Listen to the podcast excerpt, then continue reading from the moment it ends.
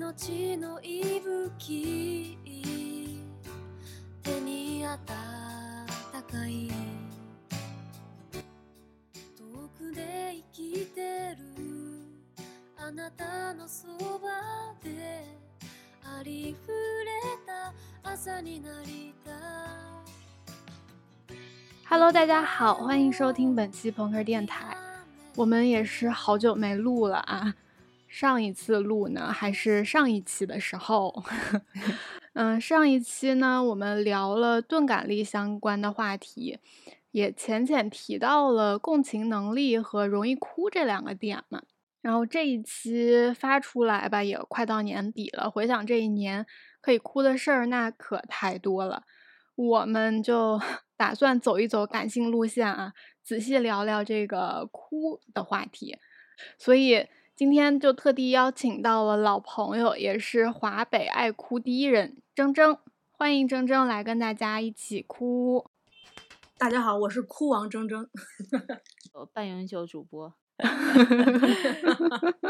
啊，我忘了打招呼，哎，业务都不熟练了，我的妈呀！我还寻思呢，就是直接就是已经熟到这个地步 了，也不会这么快被忘记吧？咱们那重来吧，我是苏仔。我是老我是老狗了，也还可以了。我 我是王狗，你是老狗，我是老金。那我们话不多说，就直接进入主题啊。今天我们先来跟大家分享一下最近一次比较想哭的这个瞬间吧。呃，我们众所周知的这个叫啥来着？哭王不是，不是，不是哭王，哭王最后说 麻王吗？麻木食王，不是，我们众所周知的铁血女王金老师。我是铁弟，一横一竖顶天立地。我就是仔细想了一下，我最近一次哭，好像真的没有什么特别深的印象，就是可能稍微有一点点动容，是在应该是上个月吧，是我们呃乔姐的一个朋友，对她居家隔离了一段时间，然后怕这个自己有有有有这个事儿，然后呢就连夜拜托我们的这个乔姐去他们家，把他们家的小猫咪给接到他们家去。当时那个场面就是一个就是无声的交接，但是在这个乔儿姐回家以后，她就跟我们说，就是她这朋友就像失去了孩子的可云一样，说我的孩子，我的孩子，我的孩子不在了，我的孩子去哪？就现在虽然说出来好像有点搞笑啊，但是我当时就是带入了一下那个朋那位朋友的场景吧，我就真的挺挺难受的。就是如果、嗯挺壮烈的就因为很容易代入嘛。对，如果是我的话，我真的就是真的绷不住，我就无法接受，就是自己的小猫咪在自己一个情况未卜的时候，然后送到朋友的家里，就是要嗯是的，骨肉分离的一个情况。对对，有那么一度的哽咽。就话说回来吧，就是我对人类啊，就是谁家长里短的这些事儿，我就没有什么太大的感情。但是，就假设说我想到或者联想到就是这种小动物，啊，我就嗯会就是比较强的感受吧。嗯，主要就是嗯当妈当久了 看不得孩子受苦。对，就像五五月的时候，我上班工作附近有一例病例嘛，然后我们就是嗯算成了一个次密接，那时候还很严，就把我们全部隔在家里。我当时第一个想法就是我们家猫该怎么办？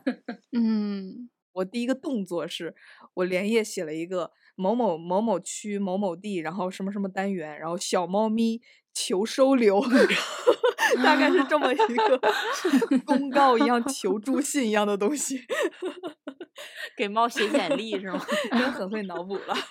我记得我也是，就三月份的时候，深圳最严重嘛。然后我那个之前住的那附近就特别特别特别严重，很多人就嗯是被迫走了，然后又不能带小猫咪，嗯，然后小猫咪留在家里，又有人去消杀，就这种事情啊层出不穷，特别吓啊人。我对，就不能对想。对，每天晚上睡不着觉，我就在想咋办呢？猫咋办呢？那我就不走，我死都不走，连着我一块儿消杀，我也不走。就是，对对对对对，就我也我也想过特别极端的，就是在那个就就是进门儿的那个抽屉里放一把刀，就是准备跟人家拼那个。我也想象过，嗯，就是拿着菜刀，拿着菜刀跟他们对话。这个能播吗？这个 这是暴徒哎，哎，不要模仿啊！不要模仿。英英雄母亲都是。嗯但是现在最近就是就已经开始逐渐的就这个放开了嘛，就是阳性也可以居家隔离。想想说，哎呀，随便阳吧，来吧，对，我们俩一起在家，现在都盼着阳呢。怎么着都行。对，呃这就是嗯我为数不多的哽咽 经历，还不是哭哎，还只是嗯哽咽啊，对，就是只是哽咽一动下容，在心里面哽咽了大概那么三秒钟吧。嗯，都没有热泪盈眶吗？嗯没有，就是在心里面就是咯噔，就咯噔了一下，就被有被感动到。对，有被咯噔到了。那金老师一般会在什么情况下哭呢？我印象这辈子印象最深的一次哭是在小学的时候，大概啊一年级，就是升少先队，就我们班啊选少先队员。我们班选少先队员的方式特别的，就是怎么说，就是别出心啊裁。我不知道你们是怎么选的啊，就当时是要凭什么，就是品学兼优吗？老师点学学习好，学习好。我啊学习我怎好么记啊得是我们是老师点，就老师喜欢谁就 让啊，谁对对对，我好嗯像也是这样。我们那个方式还挺就是公开、公正，就是民主的。嗯是我印象特别深，是有一天晚下午最后一节课，老师说考听写，然后谁听写合格了，就现场给你授予少先队员。好，荣誉瞬 间呀，这是。对，然后我就真的是好死不死就写错一个字儿，我那天就没选上，哦首批。首发阵容，对，首发没有选上首发。再从学校到老文单位的这个路上，就是真的是迎风流 泪，迎风流泪，真的就是嚎啕大哭，就是委屈不服。金老师那时候还是有集体荣誉感和个人荣誉感在的，对，没有没有集体，只有个人。还是有个人荣誉感在的。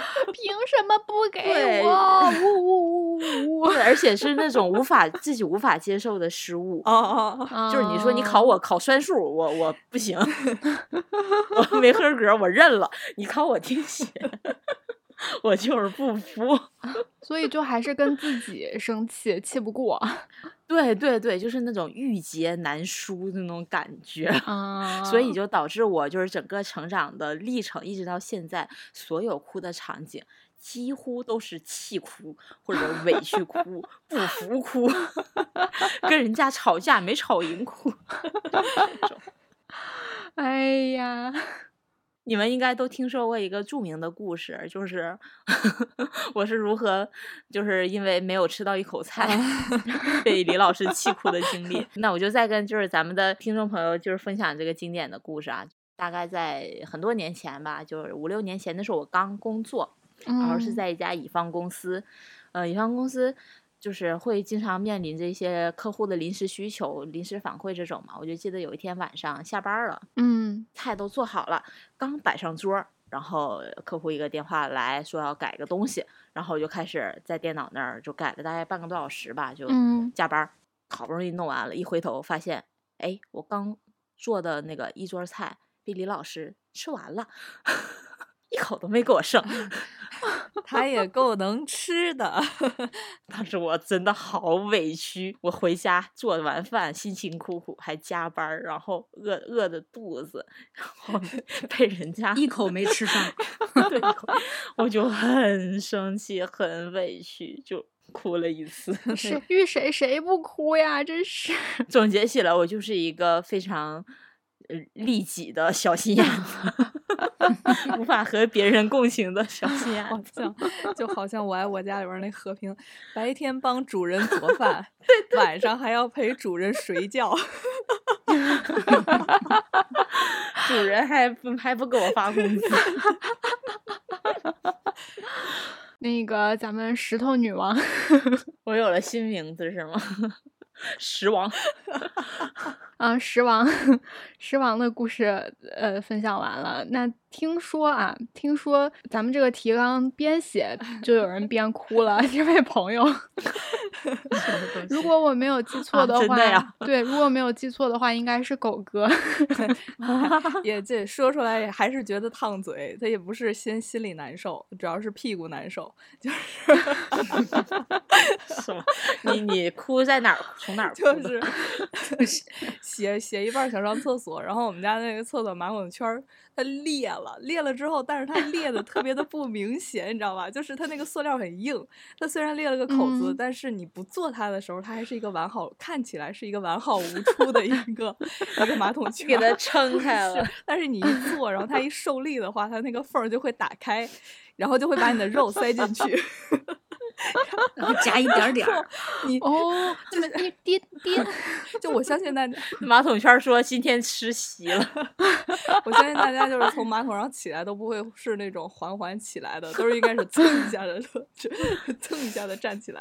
然后就在我蹭一下站起来的时候，我那块肉就被狠狠的夹住，然后狠狠的，然后很快的放开，真的好疼啊！现在屁股还是肿的。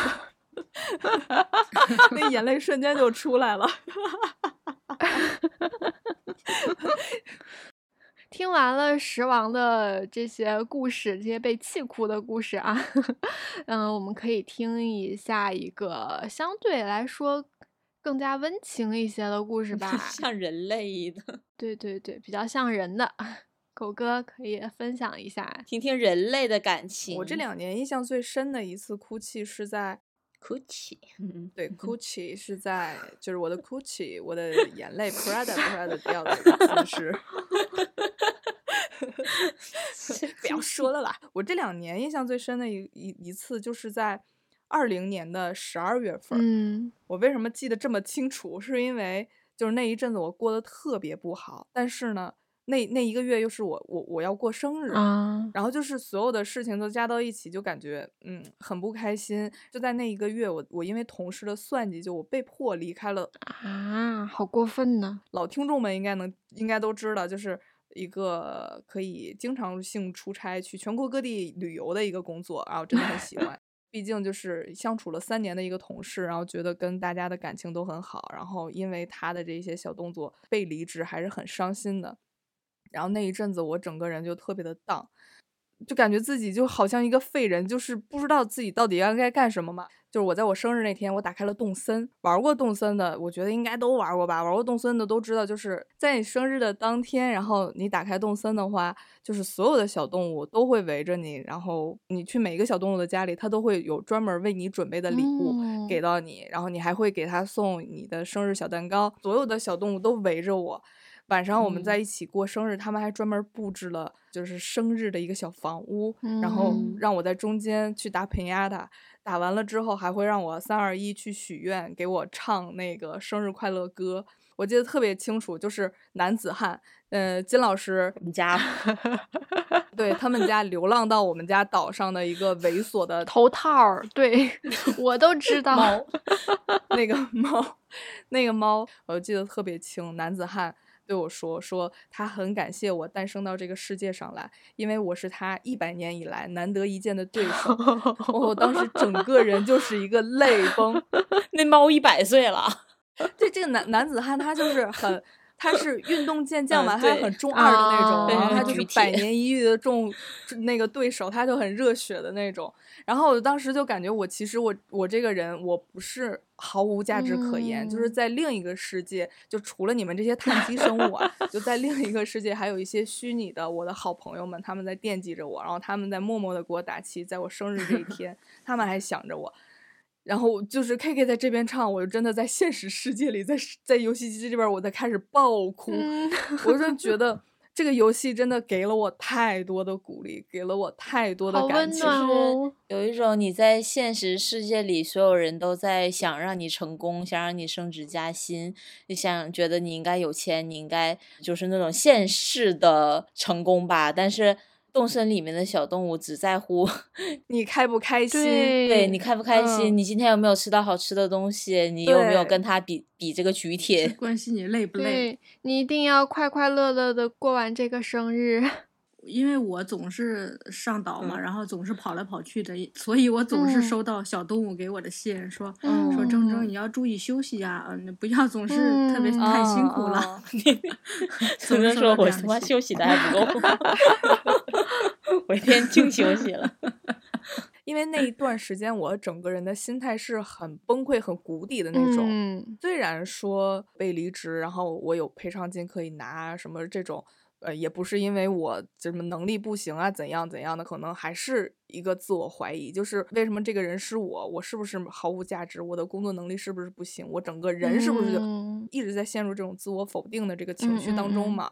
然后这个时候，这个男子汉跟我说，他很感谢我诞生到这个世界上来，哎呀老铁天呐，对我是他难得一见的对手，我真的觉得 自己不是那么一无是处，嗯。还是动森带给我这个一横一竖顶天立地的这 个铁 T，就这个想哭的一个瞬间，就是我在二一年三四五月份吧，我那个时候已经找到了新的工作了，但嗯。是是我很不喜欢的行业，很不喜欢的领域的一份工作，嗯然后也是因为就是很难找嘛，那个时候就大家都知道，就这三年工作都很难嗯找，所以就是强迫自己做着一份很不喜欢的工作。呃，当时的自己就是到了一个新的环嗯境，然后大家都已经相处了很长的时间，然后我在一个陌生环境就显得很格格不入，就会很难受，压力也很嗯大。比较无助。就是为了生活不得不工作的这种感嗯觉。这个时候就是动森他上了一个新的新的 NPC 吧，就是那个撑船的那个合同航平。嗯每次坐他的船，然后去岛上的时候，他都会他都会唱歌给你听。他在 NDS 那个年代，他唱的基本都是那种中年男人，就是妻女妻女的这种这种中嗯年男人困惑啊，然后这家庭关系啊这种嗯内容。但是他在这一代的这个动森里，他唱的都是那种人生哲学，然哦后那种。嗯为你打气，为你为你鼓劲，就是让你你看到他那个歌词，你听到他那个歌，就有一种豁然开朗，感觉又有底气了。对，就是这一切都好像会顺利的解决，会顺利的度过那种感觉。我嗯我找了两就是两段吧，很触动我内心的呃两两段歌。第一段是这么说：说你看那把鲁推船的双手，谁曾想他心中也有远大的梦想，要把那猛浪抹成花，要把那山川握手心。不料却遭风吹雨打，雾中寻不见踪影。要胸怀大志哦，起航吧，带着热血与勇气，扬帆吧，寻找真正的自信。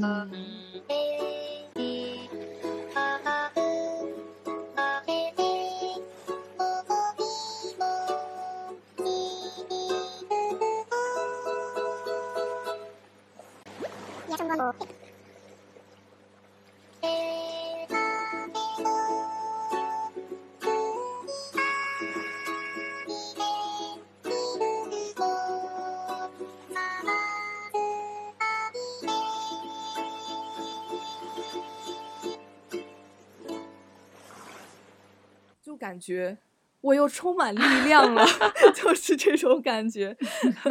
就是人在缺失信心，或者是说就被现实击打的感觉遍体鳞伤的时候，就应该听一听这种的歌。他好像在说，就说出了你最想听到的那个话，嗯，就是这种感觉。就是每一次看到航平在唱歌的时候，我都真的爆哭。嗯，它这个旋律就特别神奇，就是一到那起个航吧，就真的是受不了了。对，它不是那种很高昂的声音，它不是那种很高昂的音乐，嗯它还是那种娓娓道来的起航吧，带着热血与勇嗯气。对像唱哦诗一样。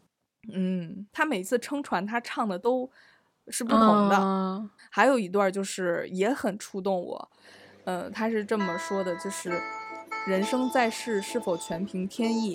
好比运去金成铁，时来铁似金，恍如半梦半醒听人语。那个时候可是光彩夺目呢，就算失去太阳也无需流泪，只因还有漫天繁星等待着你。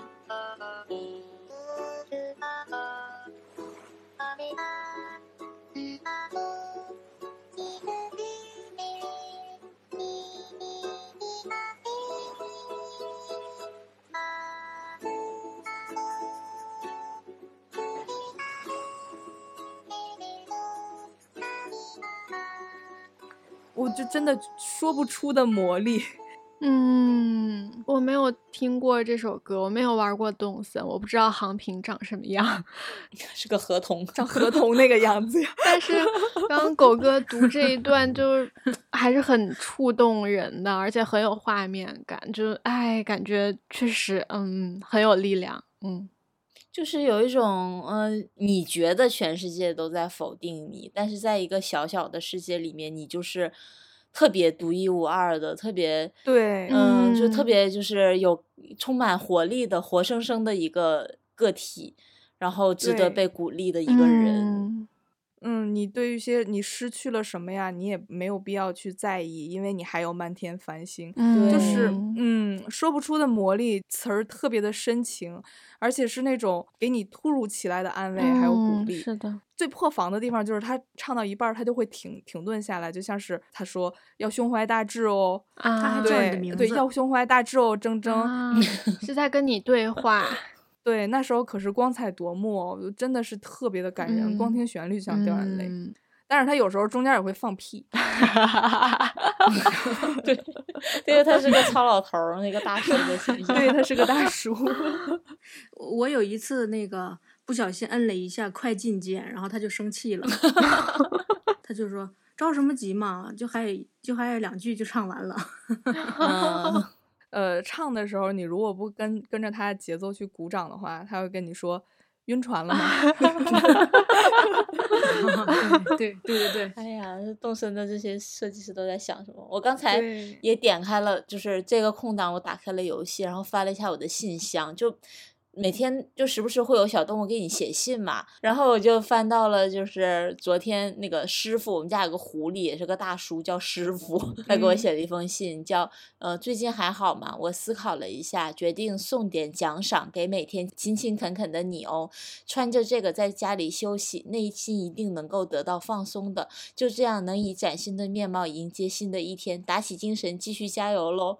哦，就想到你想想，现在是呃星期天晚上。然后明天上班就周一，就是讨厌最猛的一，对对，就感觉很周一也没有那么讨厌了，感觉，嗯嗯，就这些小动物真的很会，就是还有就是他会给你写信说说铮铮前几天嗯我在服装店看见一个东西特别适合你，我就买下来送给你，就是感觉，嗯，对对对对对，就有个人一直在惦记你，特别温暖，就像是我已经。两年没有玩过动森了，但是每年过生日我还会回去，然后小动物都 看见我就是嗯一声，就那种，你还还活着呢，对，还活着去了，嗯，你没事儿吧？他们会说，哎呀，我以为我再也看不见你了，对我以为再看不见你了。这个游戏里你是有妈妈的，对，妈妈写的信，这个妈妈给你写信特别，对对对，啊，特别咯噔。我念一封，他上礼拜给我写的，说。我透过玻璃看向窗外，静静看雪积攒，在织毛线的夜晚，想念你，我的孩子。然后落款是小心不要感冒，妈妈。然后给我那个寄了一件毛衣，就是这种哭了。对，就是很很戳人，就是妈妈也很会。你你第一次上岛之后，你妈妈会给你寄一封信，就说此时此刻安全抵达了吗？你所向往的无人岛。哦，对，然后这个秋色已深，染黄的树叶飘飘零零。妈妈，我将落叶聚集，拿来烤红薯吃。落款是每天都喜笑颜开。妈妈，妈妈，我也想吃。你们说这个，我就想到在小红书上刷到过一个姑娘，她妈妈不在了，然后她就玩动森，她说。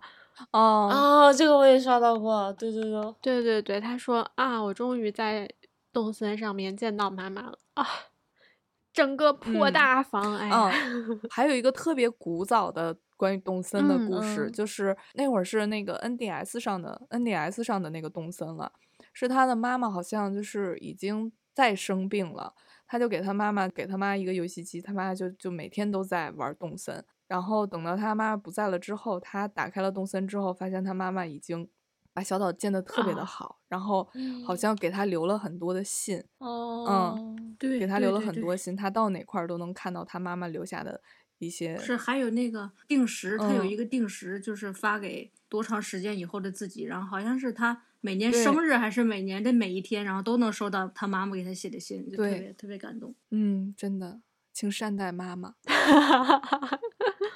我作为一个 眼窝子很浅，刚刚听到他们俩讲完动森那些已经 已经开始不太行了的人，对，也有两首歌想要分享一下，就是我听一次哭一次这首。第一首是魏如萱的《奶奶》，它其实歌词特别的温暖，特别的朴实，没有那种去就是刚刚季老师讲的那种呃，我一定要让你哭呀，刻意煽情，对对对，我的老父亲，对，就嗯不是这种的歌词，它非常的平实，但是你听下来就会啊，不由自主的眼泪立马就会出来。浅读一段小歌词啊，奶奶最近有睡好吗？有梦到阿公吗？是不是又偷偷哭了啊？你呀、多愁善感，可是又最勇敢。奶奶，你有吃饱吗？我最爱吃你做的菜，没有人比你还要厉害，又会织毛线，又会带小孩。你要长命，你要百岁，你要健健康康，快快乐乐。最近有睡好吗？有梦到阿公吗？是不是又偷偷多愁善感，可是又最勇敢。啊，我听到这里，就是我我就已经有点不行了，因为可能是因为我跟呃奶奶的感情本来就很深嘛，就是嗯，嗯，对，就从小是奶奶带大的，嗯，对，嗯，我平复一下，我平复一下，就是那种他不是难过或者伤心的哭，对对对就是暖暖的，对对，就触动到的那种、啊，对，就感觉戳到你了，就是这种状态。嗯，然后还有一首歌是一九八八的一个插曲吧，它叫《青春》，就大家应该都听过那首歌。它那个沧桑的声音和那个调子一出来，立马就会觉得哇，我感觉真的有被击到，有被戳中。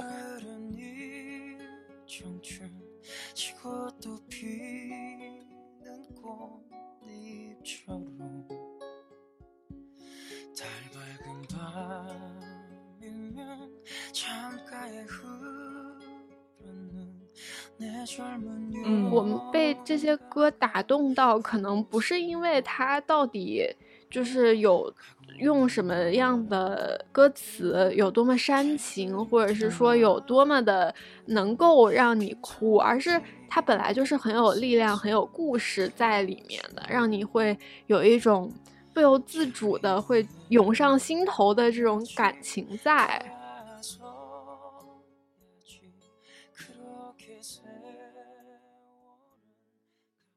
我就是一个特别特别能嗯。共情到别人，然后时刻都能 哭出来的这么一个这么一个人。把人类的命运放在心上。嗯、印象特别深的是小时候看那个忠嗯犬、忠犬八公，嗯那时候家里边还养着两只狗，啊，看那个电影的时候就哭的已经是死去活来的一个状态了。我就是特别怕自己哭的死去活来，我到现在都没有看过《忠我也没看过，我也没哦看过。那你看过导盲犬小 Q 吗？看一下吧，导盲犬小 Q 也没有看过，就这种宠宠物题材的我都受不了的。我唯一看过一个叫《我和狗狗的十个约定》，这是好多好多好多年前，我很小的时候看的，对对对，哭的真的抽过去了，我就再也不看这种题材了。对，就像刚才狗哥说，就是动森带给他很多感动，就是我就是这三年以来每天都坚持，嗯每天登录上动森，因为你怕辜负他们是吗？你要对他们负责。就是我岛上有一只火鸟，就是从我啊，我知道他，嘴可贱了，从登岛以啊上以以来，他就在岛上，然后到现在三年了，一直没走。他也没提出嗯过要走，他就住着心安嗯理得的，每天都睡懒觉。就是十点之前他不会进。一天不去，我就会想，就是对惦记着。我还在那个动森上给那小白还有我们家狗都、哦都设了那个墓地嘛，然后有时候上线其实也不干什么，就他们边上就是坐着，我放了一个小窝是可以坐下的，然后就在那儿坐着，边上放着那个 VCD 放着音乐，就我就觉得挺好的。刚才也哭了这么久啊，呃，大家都只有你吧，还有铮铮呢。对只有你的铮铮吧。其实我们这些人除了会就总是容易哭，然后会共情，会像金老师说的咯噔一下之外呢，嗯我们也是存在一些就是嗯，好像真的没有办法理解的这些爆哭的瞬间，就好像是很多人都很容易被打动、很容易哭的一个场景，但是我们觉得这种东西好像哎，它很奇怪，不应该存在，就是。嗯对，主要是我了。也有我了。其实也有我啦，就是像曾生说的这种陌生人类的，就是煽情的场景，或者说，呃，就像像什么，就是特别励志的场景，我就不太能触动。然后包括嗯像家庭这种，我的这个对已经存在我那个丹田里了。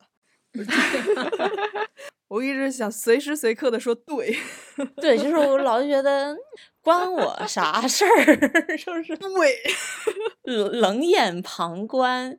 就包括《一九八八》里面经典的煽情大场面，就是那谁，嗯嗯嗯。那个宝拉结婚，基本上十个看过《一九八八》，九个半都在这里哭成傻逼的一个场面，都在那里就嗯，就嗯，为什么？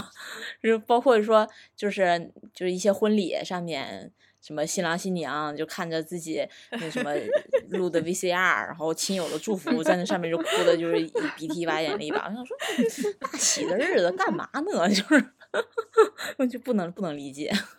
姜老师说到这个结婚，我前两天嗯参加了一场网络婚礼，就是 婚礼，对，记得记得，嗯，参加了一场网网络婚礼，然后新郎对新郎说，其中的一个新郎说，好像是在讲述自己的心路历程吧，什么求求老天让我一辈子 跟这个人在一起吧。然后我当时整个人 整个人硬掉，在干嘛？好多人都在看着，为什么会爆哭？这个也只是我自己的问题啦。我觉得可能啊，就是人家人家的心路历程嘛，人家的情感经历，人家可能比较有触动，但是我真的无法 get 到这种爆哭的瞬间。然后就像是结婚的时候，就甚至都没有到饭店的那一那一趴，嗯，在接亲的那一趴。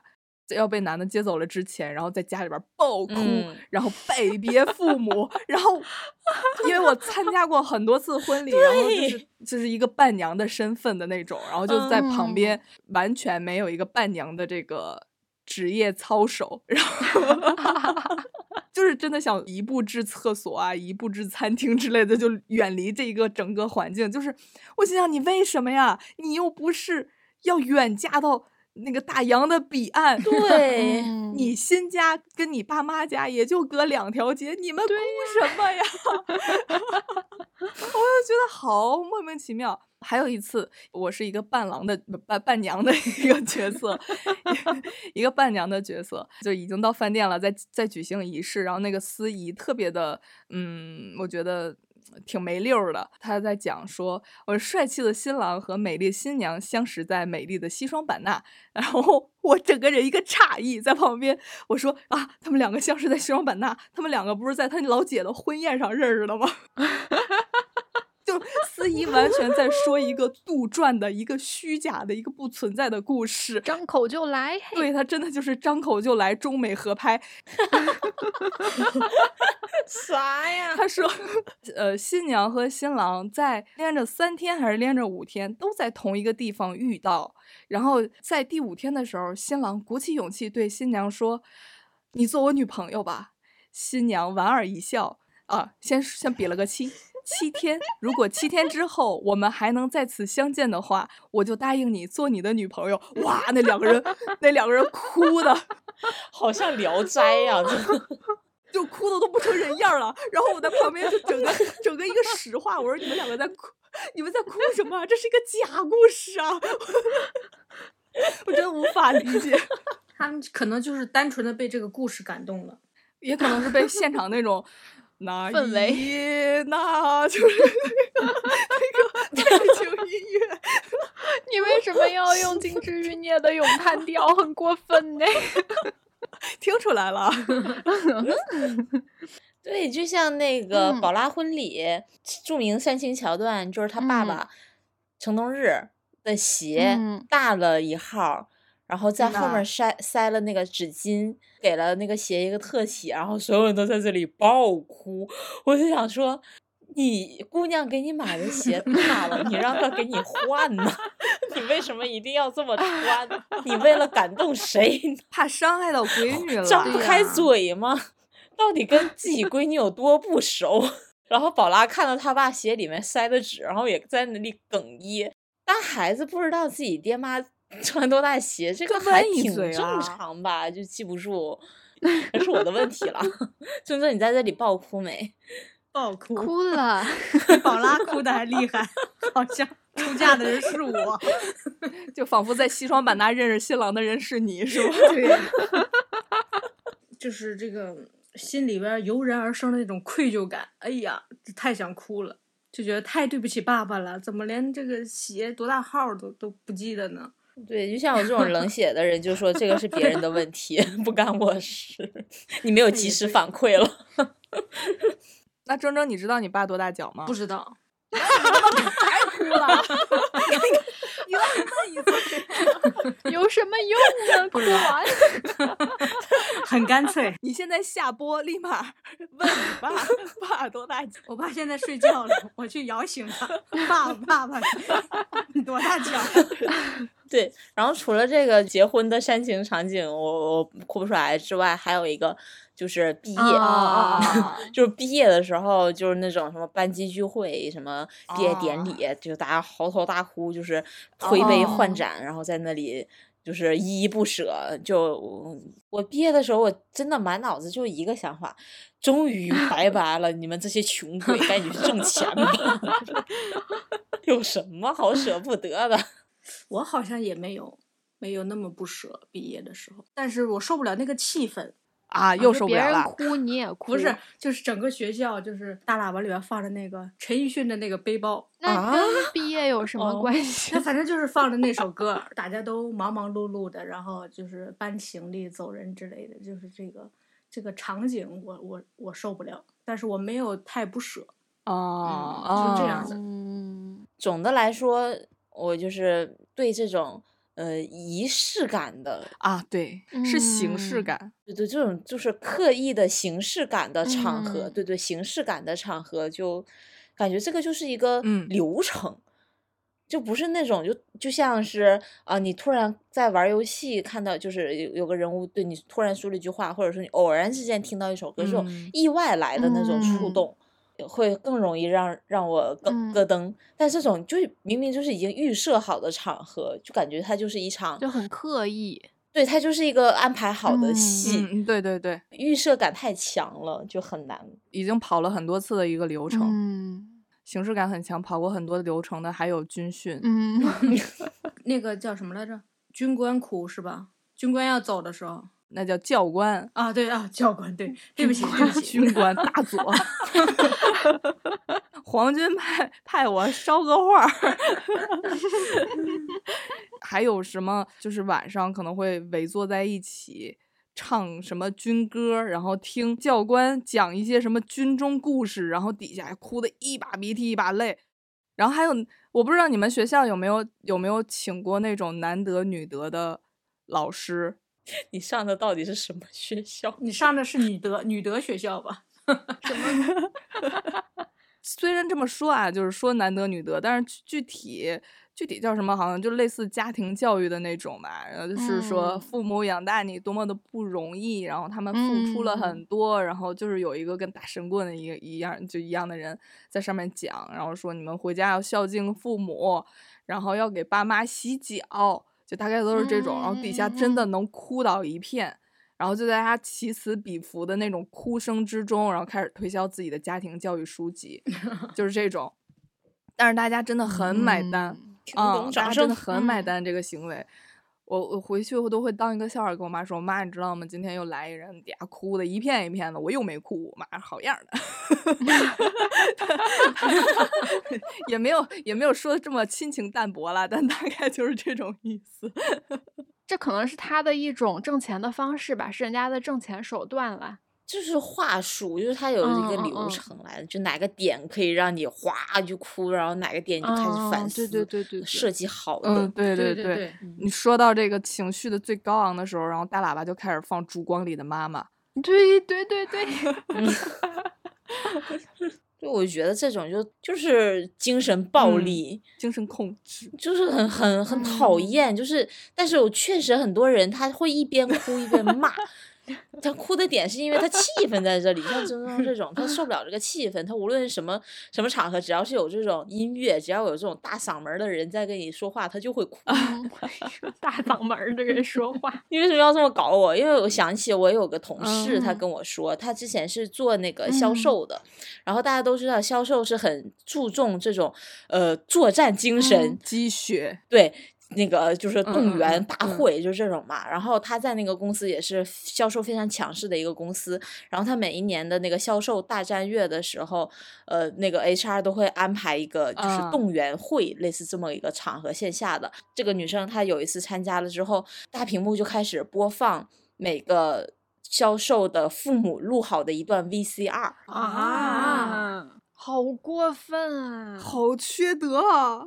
给他放这个 VCR 是呃爸爸妈妈一直给你加油啊，怎么怎么样，说宝贝是最棒的这种鼓鼓励他。嗯，他最开始不知道他爸妈也有被录到，然后还在看别人，然后突然他爸妈就出现在那个屏幕上，然后他爸妈一张嘴，然后那个姑娘也是一个泪窝子嗯很浅的人。感情很丰富的一个人，他爸妈一出来，还没等说话，他就不行了，他就开始低头，低着头，这不眼泪啪啪啪啪掉。啊终于他妈他爸妈那段过去了之后，他嗯平复了一下心情，然后对着他们组织活动的 HR 说：“以后再搞这种事情，一定要告诉我，这个是我的底线，我不可以这样子的，你就不可以用我的爸妈，就是我爸妈退休在家颐养天年了，然后让你们这些来来打扰，搞这种事 情，凭什么呀？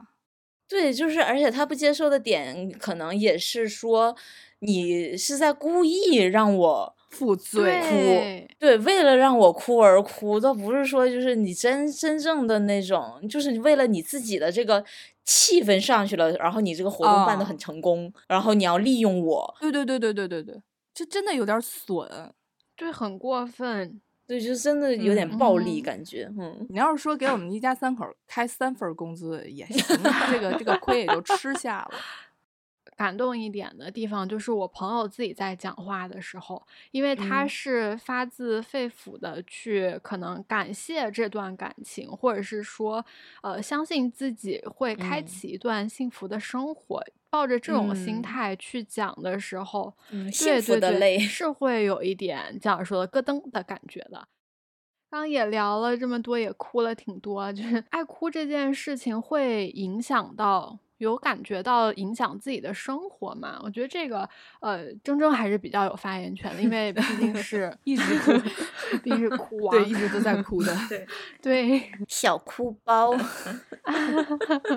我觉得对于我影响最大的就是废纸，太废纸了，我不能情绪激动，我一激动就嗯就会控制不住想哭。无论是说这个事情，呃，是我想我想为自己争取一些话语权，或者是输出自己的观点什么，嗯，我只要是情绪一上来，我可能眼眶就会红，然后眼泪就会在眼里。嗯，嗯眼里这样嗯我也是，哦，我理解。嗯如果就是在路上碰上就不好的事情吧，嗯，跟人吵架的时候，就会先哭是吗？就吵着吵着眼圈就红了。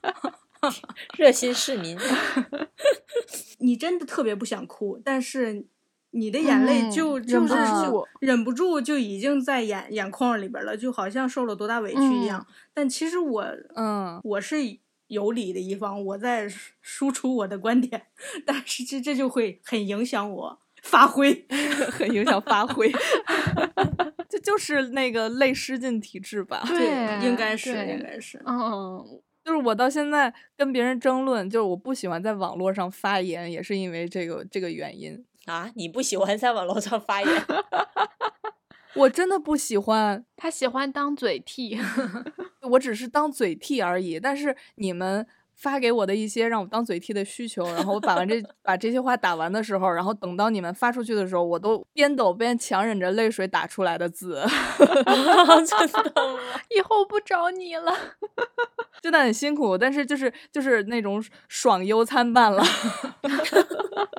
嗯，这么说这个我也是会，就是像前一段时间大家都在努力的去争取一些自己权益的时候，啊，嗯，我也设想过，如果是我可能会怎么做，我可能冲下去，话还没有说，眼泪先出来了，就会觉得 就是真的非常影响发挥，就没有办法控制自己的眼泪，好像明明是应该平平静静、正正定定，然后据理力争去讲出来的东西，明明应该是这样的，但是在这种眼泪飙出来的情况下，就觉得啊，怎么回事？就我好像无理取闹。我好像在撒泼啊！就就像那个我我妈每次有时候总会找我谈话，年纪大了一直不结婚这个事情，我就有一嗯。肚子的话，就是要跟她说，嗯。就是说着说着激动的时候，我就我就会哭，好像是我在呃向她示弱、嗯委屈呃委屈一样，但是我确实是。真心实意的在 输出我的观点，我想，我想跟她辩论一下这个事情，但是就嗯会说着说着我就会哭出来，嗯，然后我妈可能就会说两句，然后就不说了。那也算是一件好事儿啊！你下回可以尝试，就是边哭边说：“我也 想找，我找不着 了，我怎么办？我不想，我怕我没有人要啊！我不想要这样的人设，我想要一个快乐的独居女人。独居女人听起来好寂寞啊，感觉我不寂寞呀，就是那种那种半夜会在窗台抽烟的那种女人，然后听着林忆莲，爱上一个不回家的人。你都没有，是是夜已深，还有什么人？对，夜已深，还有什么人？终于有人替代我了。哎，没有一集不唱歌的。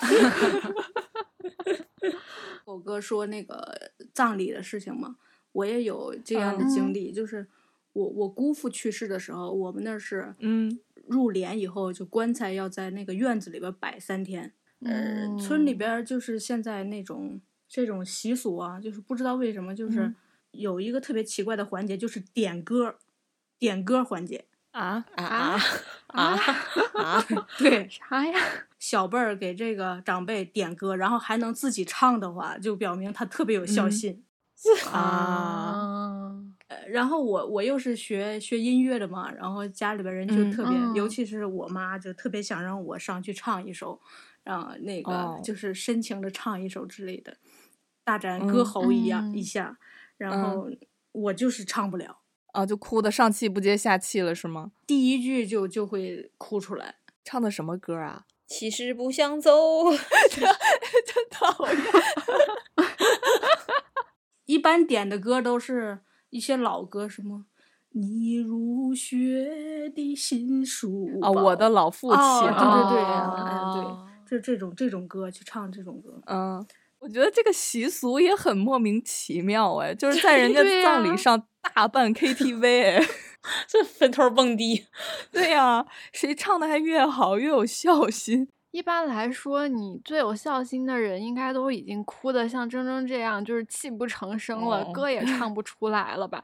我我是觉得村里边是要一个热闹，就是啊、嗯你虽然是丧事，但是丧事喜办。你要热闹起来，然后就是人来的人越多，有越多的人来看，就说明呃被重视重视。你生前哦好像是被、嗯就很多人都尊重你，爱戴。对，对，哦有想着你排面对，有排嗯面，对，是这样的。你说到这个哭，那个唱歌嗯哭嘛，就是也是我那个同事，就是那个被放父母 VCR 那个同嗯事，那个姑娘嗯她是一个业余歌手来着，他唱歌特别好。嗯，对，然后他就是在他姐姐的婚礼上被邀请，呃，就献歌一曲嘛。然后她嗯练了很久，是一首英文歌，然后就准备大展歌喉。结果他也是那种类似于一张嘴就开始 泪洒当场。抽抽，第一句就开始抽抽，就那首歌是抽着唱完的，然后他就想到这个就哭得更难过了，因为他他本来是指望准备了那么久，对，就是拿这个就是作为一个很好的回忆，结果那个要写在简历里的那种。整首歌都是抽着唱完的，然后爆爆听，觉得就更难过。他 就每次想起来，他都很难过。他自己也说，就是爱哭这件事确实有影响到他的生活了，甚至说他嗯去嗯专门看了医生。哦倒倒不是那种门诊医生啊，就是类似心理医生这种了，嗯嗯，就是怎么才能缓解一下？然后医生说没没招儿，嘎掉泪腺。对，就是真没招儿。然后我我还跟他说，我就是那种嗯比较铁石心肠，就是这种场面都无动于衷。他说特别好，我就想这样。就是因为他太太过于情感丰富，就是反而在一些可能比较需要镇定的场合都没有法没办法做到嗯镇定，嗯然后可嗯能会影响到一些正常的工作或者生活了。嗯，是的，是的，理解。就其实之前在跟金老师当同事的时候，可能是因为呃有两次吧，我记得有一次是因为家里的一个长辈不在了，嗯。然后那个时候我们的共同 leader 坐在我的背后，那个嗯。leader 来好像才没有两天，然后中午我就接到了个电话，然后接到电话之后我就开始哭，然后 leader 就整个人就嗯可能有点哦。不知所措，然后但是当时我也没有办法把自己的眼泪收住，啊就只能默默的跑去了洗手间。哭的时候又觉得特别不好意思，因为没有办法停下来，是陷对对对对入到那种状态里面对对对的对。对我一般遇到就是说离我很近的人，或者说很好的朋友，就突然情绪崩溃在那里哭，我反而就我就会不知所措，对，就是会僵在那里，嗯对对，嗯我我不敢动了，就是不是不敢，是那个不敢动，不是不敢啊啊啊！对，就是不敢动弹。想说我该怎么办？那就让他哭吧。我是这样的，我不知道你们是不是，就别人来安慰的话，就会哭得更惨。对我更丢人，然后我又很着急，然后我就会哭得更厉害，所以就我觉得金老师这个处理方法是好的，是没有问题的，就别管我，你假装没有看见，爱干嘛干嘛，就是 过会儿自己就好了。假装无事发生，缩头乌龟。对，但是我们要不管的话，又显得自己很没有人情味很。薄情。对对我印象很深，有一次也是。苏老师有一次我们在忙一个项目，那个项目嗯就只有我们俩加 leader，我们三个人，然后搞一个很大的项目，然后每天都在加班，然后有一天也是加班的很晚，八九点钟，嗯苏老师那一趴的工作不是很好推进，就没绷住，就突然就开始就哭。我当时我说啊，怎么办？然后 我们那个 leader 也很热心啊，就是去说你要告诉我们你现在遇到什么困难，我来帮你协调，我们说都可以解决的，怎么怎么。结果 就是更严重了，更厉害了。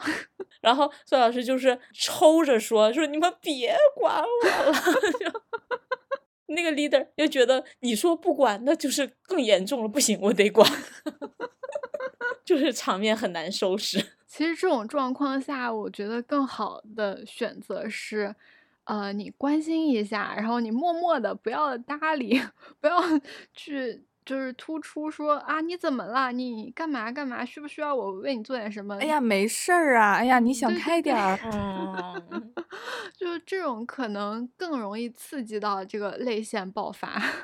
嗯，所以这最好的处理方式就是，哎，你赶紧哭，哭完我们去买咖啡去，赶紧哭，哭完想想我们晚上吃啥。对，这样可能会更嗯好。嗯别说话，对对越说越哭。其实我们刚刚聊下来，金老师可能没有像就是铮铮狗哥和我这么的，就是容易容易落泪。我觉得可能是因为怎么讲，就是预设了太多的事情。啊，嗯、就是你们是在脑内演戏，我是我是在脑内预习。嗯我觉得这个世界上大多数发生的事情都是预设好的，都是早早晚晚会走到那一步的，就是什么事情的发生都是可以被接受的。嗯，所以就很少会说啊，有个事情突然来了，然后你完全不知道怎么办，然后崩溃的那种感觉吧。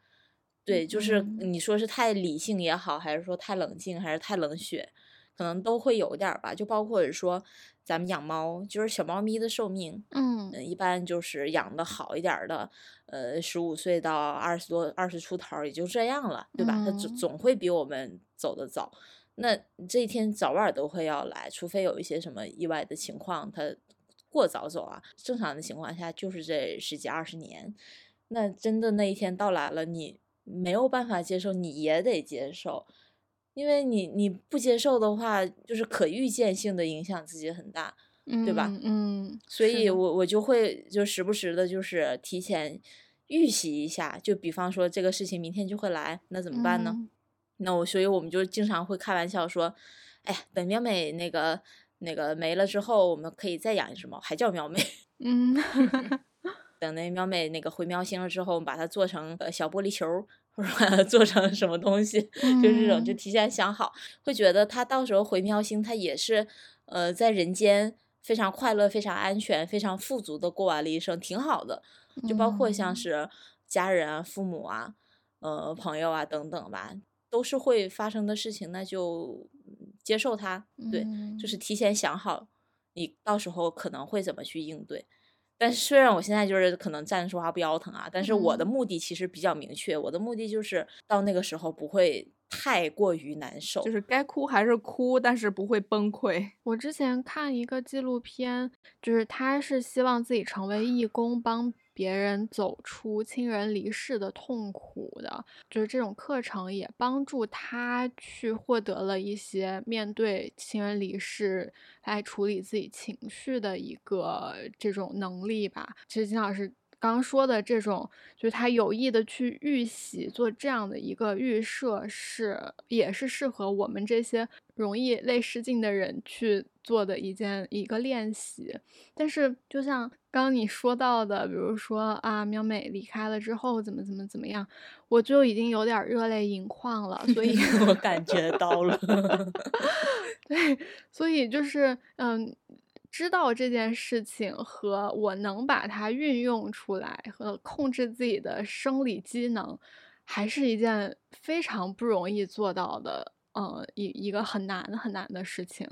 嗯，我希望的是到那天比崩溃的流泪更好的方式是笑着告别吧。对，就是如果你嗯想到那么一天的话，你可能你现在就会对对他更好一些，因为我大多数身边的人离开或者宠物离开，崩溃都是因为你后悔，嗯，是的，就是你没有做好一些事情，你你后悔就是当时如果怎么怎么样，那我现在是不是不会这么难过嘛？那你就嗯现在就做的好一点嘛，你就对你朋友好一点嘛，对家人好一点，对你的小猫咪好一点嘛。嗯，对，就是到时候就是会会有一种说啊，他在这儿走的一趟，就该有该得到都得到，挺好的，也没什么遗憾的。嗯嗯对，嗯然后下辈子更好，嗯 下辈子不做人了。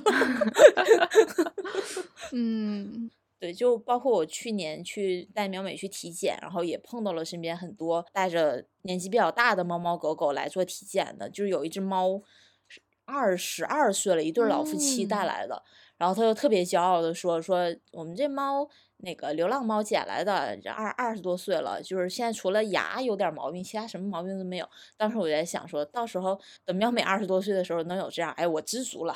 嗯我当时就是这个想法。我刚刚听金文讲这个的时候，我就已经 哭的不行了。对不起。哎呦，小白去世的时候，就是就是我抱着他，嗯他去世的。嗯，小白现在很开心，小白在天上做一朵小白云。在吃着小肠儿。可能早就已经那个又又投胎了。哎，我有时候就是，呃，就看着那个小宝，就是小白的孩子，我看着他，有嗯时候我就会就会哭。人家好好的，怪不得他这么跋扈。某一个瞬间，他的那个动作就特别像他爸爸的时候，就会勾起我的那个回忆，然后就会就会哭，就默默的抹抹几下眼泪。哎呀，我就说我不能串吧，你看我不知道在网上 平复情绪很辛苦的。嗯嗯嗯，其实刚刚也说这么多了，还是确实挺有影响的。包括像我刚想往下串的时候，已经不知道该怎么把这口气顺下去，继续往下走。对，但总的来说其实还好。嗯，举一个例子吧，因为人总是在成长嘛。我第一年上大学的时候，我爸妈去送我，就待了几天走了。我自己呢，就在那个破破烂烂的宿舍上铺就哭了一下午，各种什么开嗯班会啊，然后大家一块儿聚餐啊、吃饭啊，完全都没有去。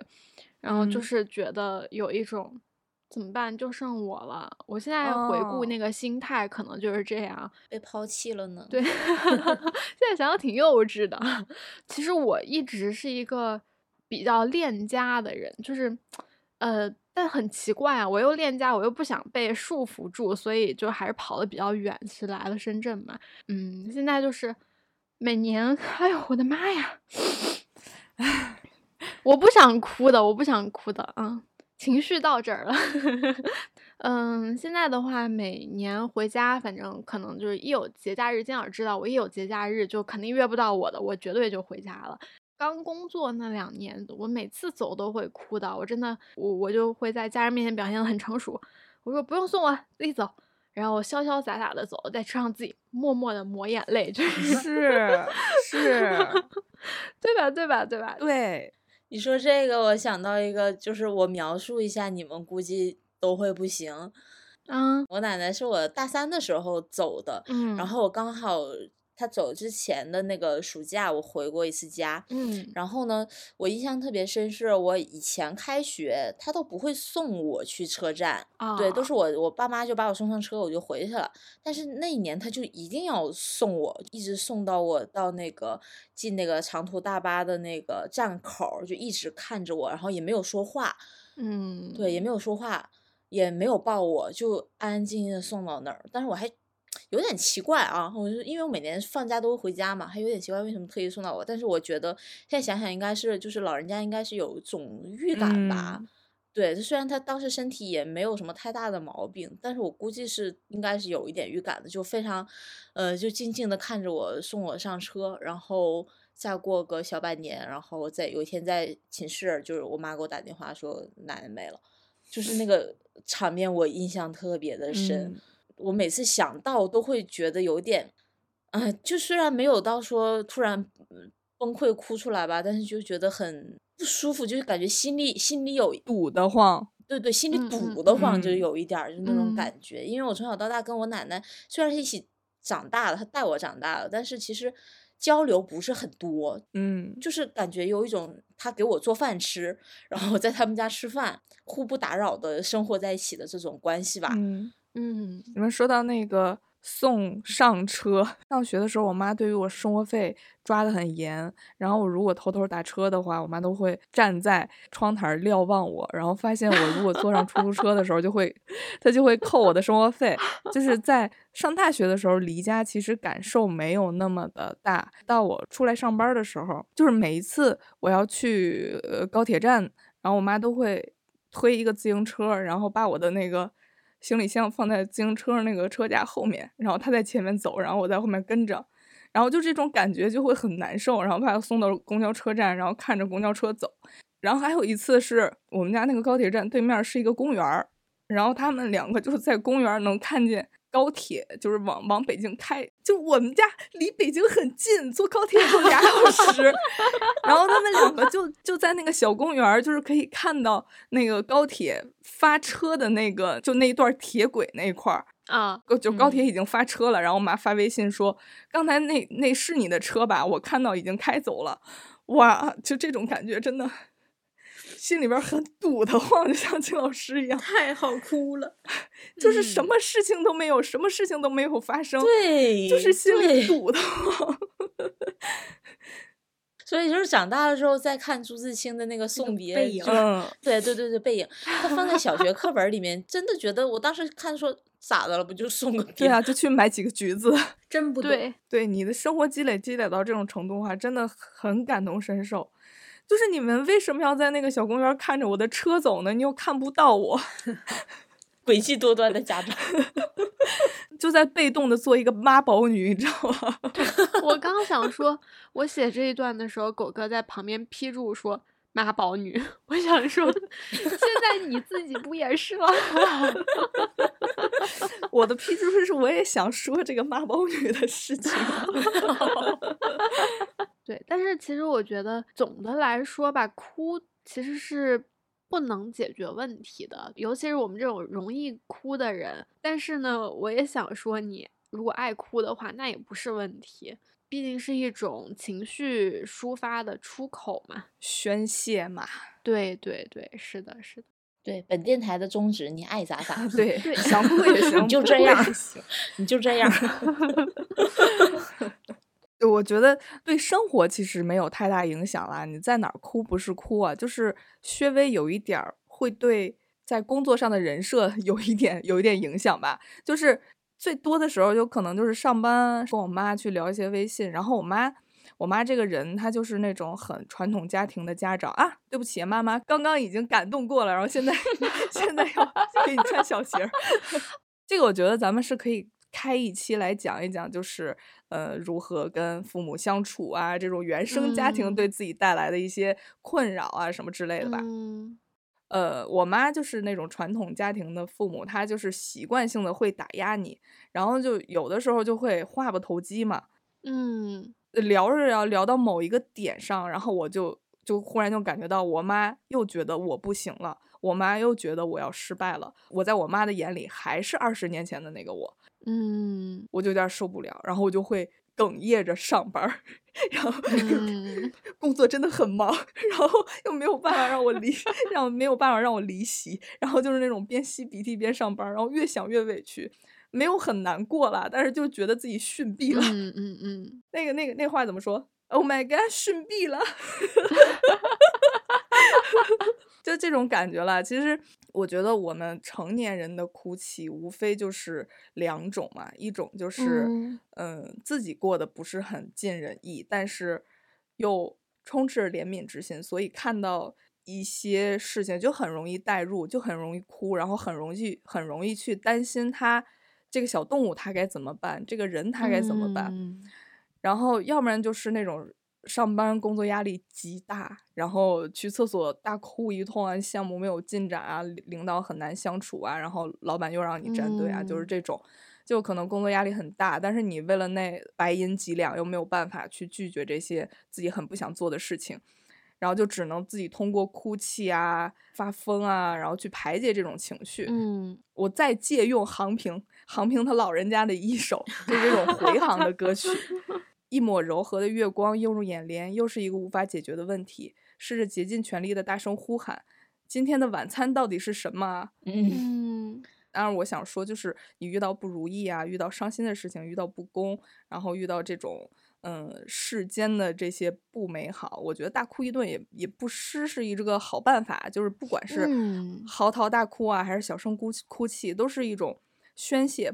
就是你嗯担心的事情都会解决，哭过之后都会觉得很顺畅。就像航平就是在你下船之前跟你说的，就是说到在到家之前都要注意安全，好吗？嗯，日本人呢，真的是，真是会耶。真的太会小。日子过得不错的日本人，真的是嗯，对，所以就是还是贯彻电台的一个宗旨，对，你爱咋咋地。爱咋咋地，想哭就哭，不想哭你也别强求。不管是你做一个铁石心肠的人也好，你做一个呃哭哭啼啼的爱哭包也好，对，只要你的生活是开心的，是快乐的，那就完全没有问题。是的，那本期我们就聊到这里啦。如果大家有什么值得哭一哭的，好哭的？对，或者是听我们聊下来有什么觉得想要倾诉一下的事情，都可以给我们留言，也可以分享到我们的微信公众号“朋克”里面。嗯，好的，那这期就这样啦，欢迎我们铮铮本期还欢迎啊！哎呀，你们每次都只有我最后几个几个字。感谢铮铮谢谢本期，对，感谢铮铮本期来我们这里做客，就这样啦，我们下期再见吧，拜拜拜拜，拜拜拜。拜。